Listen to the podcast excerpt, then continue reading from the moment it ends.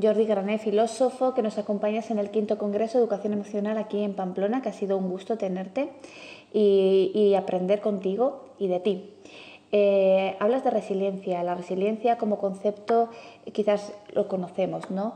Eh, no dejarme romper por el dolor y salir fortalecido de la adversidad, concepto básico. Mm, pero, ¿qué tengo que trabajar, eh, entrenar para llegar a ser resiliente o considerar que esa resiliencia brota de mí? Hay que distinguir, Boris Cyrulnik lo hace, y distingue entre lo que es un trauma, de lo que es una adversidad, de lo que es una prueba, de lo que es un reto, de lo que es una dificultad. Excepto el trauma, todo sirve y es necesario. Es decir, hoy sabemos que Nassim Taleb en Los Cielos Negros lo dice muy claro, somos, los sistemas humanos, las personas necesitamos estresores vitales para vivir y sobrevivir. Pero una cosa muy distinta es el trauma. El, el trauma, la teoría del trauma, que viene de, de Anna Freud, eh, recoge de Anna Freud, explica muy bien lo que es el meollo del concepto de resiliencia. Para que haya trauma tiene que haber dos golpes. El primer golpe es, la primera herida es lo que el, golpe, ¿no? la violación, el abuso, la muerte de alguien, de alguien querido. Y hay que decir, y decir muy claro, nunca se puede volver atrás. La etimología de la palabra resiliencia viene de resilio del latín y nos ha engañado. Porque ahora la gente se piensa es que puedo volver atrás. Nunca puedes volver atrás. Si has sido una persona violada, serás siempre una persona violada. Eso no quiere decir que ese golpe devenga fatalidad devenga destino. Y es el segundo golpe. ¿Cuál es el segundo golpe? El segundo golpe es el discurso social que se teje alrededor de la supuesta víctima que le, le, añade determinados mensajes como no hay esperanza, culpabilización, tú te lo has buscado. Algo habrás hecho. Ah, ah, exacto, algo habrás hecho. Ah, ese discurso que mm, rompe con la, con la esperanza, no nos permite resiliar. ¿Qué hay que hacer para trabajar? El primer golpe no se puede, nunca se podrá revertir, pero el segundo sí, que es cuando trabajamos el trauma, que consiste en crear un discurso social alternativo, que es el que permite a la persona, porque él la, desculpabiliza, la le quita la estigmatización. ¿Sí? era difícil, y le otorga esperanza. ¿Y la doble victimización es a lo que nos referimos? La cultura, todo el mundo participa en la cicatrización o en la ulceralización de, la herida.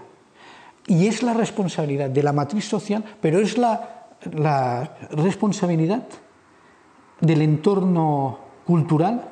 la cultura puede promover o puede destruir la posibilidad de crear este segundo eh, relato alternativo de esperanza. Eh, cuando, por ejemplo, a, una chica violada la sentencia eh, judicial le dice es que tú llevabas un escote muy pronunciado, es decir, tú vas provocando a la gente, eso es el segundo golpe. Si la cultura la matriz social no posibilita, no permite la creación de un discurso alternativo, esa persona nunca podrá resiliar. Y también a eso hay más eh, resiliencia generativa. Eso es resiliencia clásica.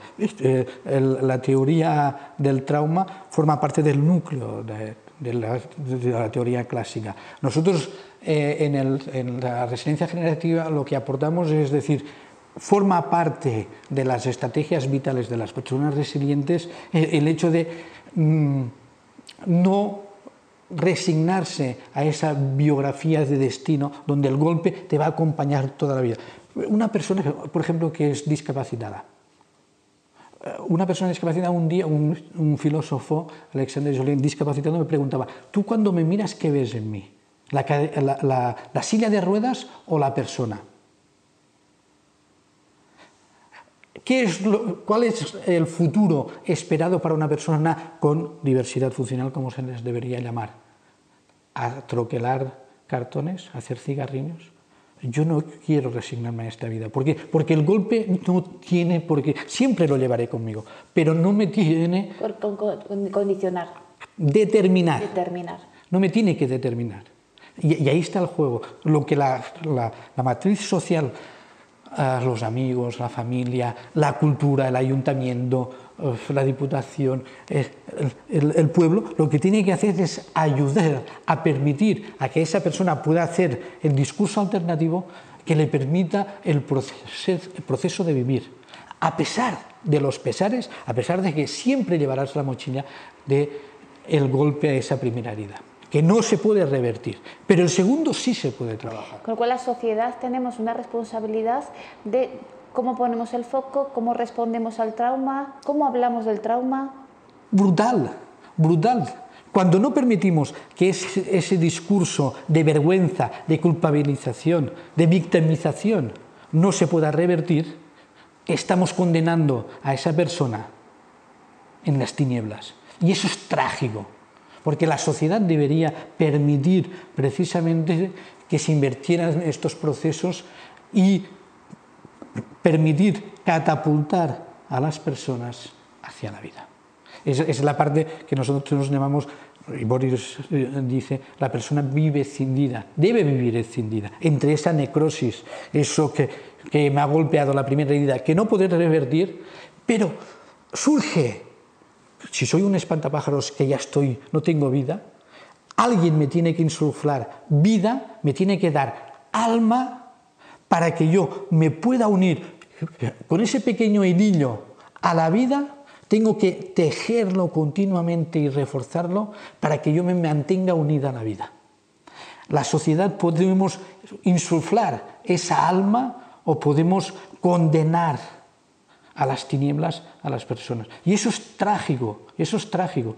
Ah, por eso esos procesos conllevan desde la ética la responsabilidad de que tú tienes que trabajar, tienes que posibilitar, tienes que permitir. Debería ser una exigencia moral permitir, posibilitar que las personas golpeadas puedan seguir unidos a la vida. Jordi, nos has dejado un mensaje realmente importante y yo creo que a través de esta entrevista hemos hablado no solamente de la importancia de la resiliencia, sino de la responsabilidad que tenemos la sociedad de responder a ese trauma que, desgraciadamente algunas personas sufren. Gracias. Si queremos cambiar el mundo, como vosotros decíais en vuestro congreso, si queremos revolucionar el mundo, hay que asumir esa responsabilidad de ah, crear, generar alternativas de vida. Me uno a ese mensaje y terminamos con la frase de cambio mi mundo y cambia el mundo. No cambio yo el mundo, sino que inevitablemente cuando yo cambio una parte de mí, una forma de mirar, de expresar, cambia algo a mi alrededor y eso es lo que yo dejo delegado. Eso desencadena la magia de la resiliencia, los procesos resilientes. Muy interesante, gracias Jordi. Gracias.